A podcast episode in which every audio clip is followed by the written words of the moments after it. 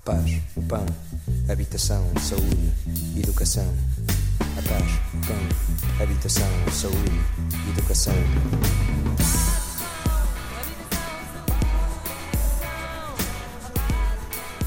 A alimentação era pobre. José Serrano, alentejano de Mourão. Tinha 26 anos em 73.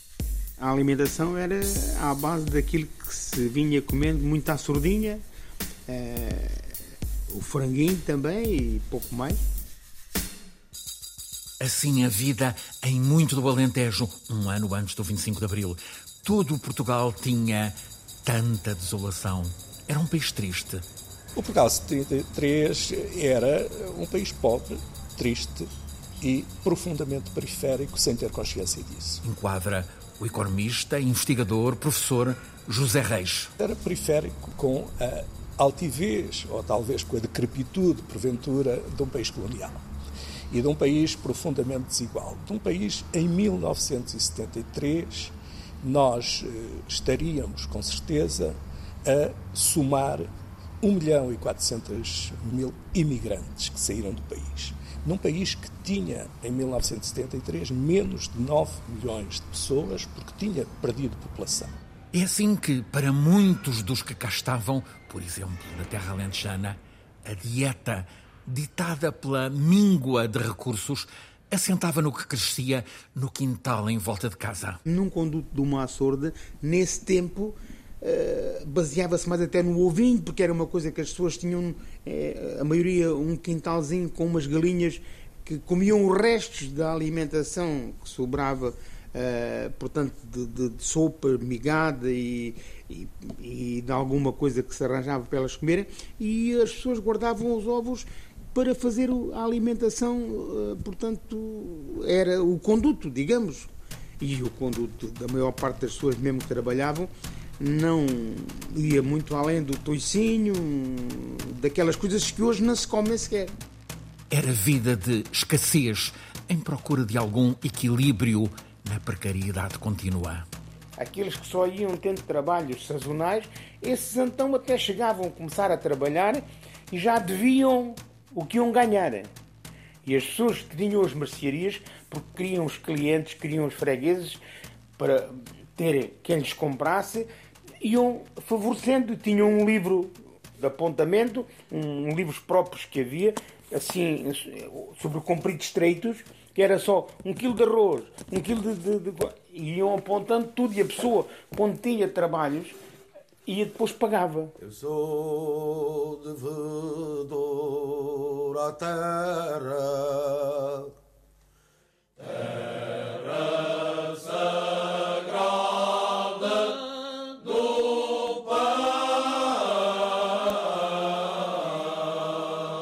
A banalidade dos dias de encolhas em muito do Portugal de 73 não dava para bife. Até à minha idade de, de, de, de serviço militar, nunca tinha provado um bocadinho de fiambre.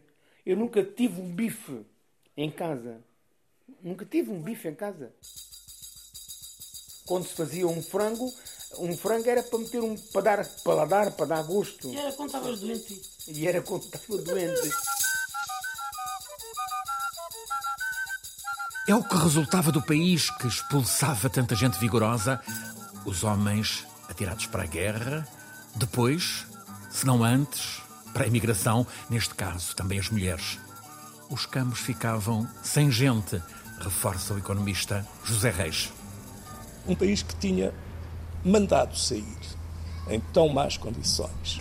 Houve pessoas que conheceram a periferia de Paris sem nunca ter ido a Lisboa era um, um país que expulsava a sua gente. Uh, expulsava pelo lado pior, o lado da pobreza. Portanto, era um país pobre. Voltando ao que podia ser alimento. A fruta era da época e quando acabava a época acabou-se aquela fruta. Pera, as maçãs, ou então de, de, de tipo melão, melancia, eh, que eram frutas de época que duravam um mês havia períodos, ah, e a laranja, que era uma das coisas que, no fundo, havia em, em maior uh, período de tempo.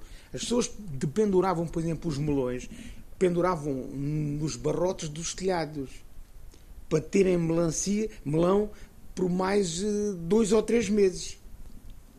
Porque eles pendurados conservavam-se ainda durante um tempo. Era uma forma de ter, eh, digamos que, garantia de ter fruta por mais algum tempo. E, no entanto, naquele 73, cimentavam-se em Portugal algumas indústrias com peso robusto, deram vapor à economia, mas eram pouco geradoras de emprego. Nesse período houve realmente coisas que transformaram a sociedade portuguesa. Olha, a siderurgia nacional, uhum. as indústrias químicas do Barreiro, grande, os grandes planos da hidroeletricidade, uma forma de industrialização que produz muito crescimento porque é uma indústria pesada, que cria grandes efeitos, mas faz uma coisa, não cria grande emprego que é uma perplexidade incrível. Era essa, digamos, a grande raiz de um país que não funcionava, porque era um país que era capaz de fazer isso com grande protecionismo do Estado, uhum. com grande utilização da pequena capacidade de acumulação que tinha havido, por exemplo, nos esquemas embrionários de segurança social, que só acumulava, ainda não pagava, não é? E, portanto, uma grande perplexidade, porque queria muito e quase não queria emprego. É assim que em Portugal tanta gente não tinha dinheiro para meias, recorda o casal Maria e José Serrano. A maior parte dos rapazes, rapazes ou mesmo até raparigas, só começava a ter um par de sapatos quando eram mais crescidotes, porque até aí andavam descalços. As mesas eram feitas e eram mesas com uma linha, linha que duravam. A gente é que fazia. Pois. E depois, quando se rasgavam, faziam os calcanhares, faziam os bicos. Agora está rota, deita-se fora.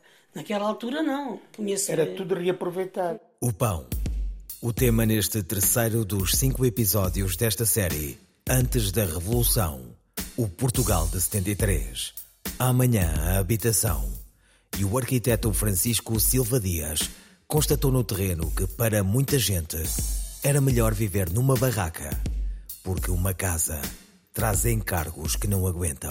Mas olha, é assim, nós quando estamos na barraca se não há dinheiro para o petróleo, pronto, não há dinheiro para o petróleo. Se não há dinheiro para a comida, come-se menos. E depois, às vezes, o senhor da, da mercearia uh, até fia, a gente quando tem o dinheiro é coisa, e ali é, a eletricidade tem que se pagar todos os meses, o gás tem que se pagar todos os meses. A paz, o pão, habitação, saúde, educação. A paz, o pão, habitação, saúde, educação.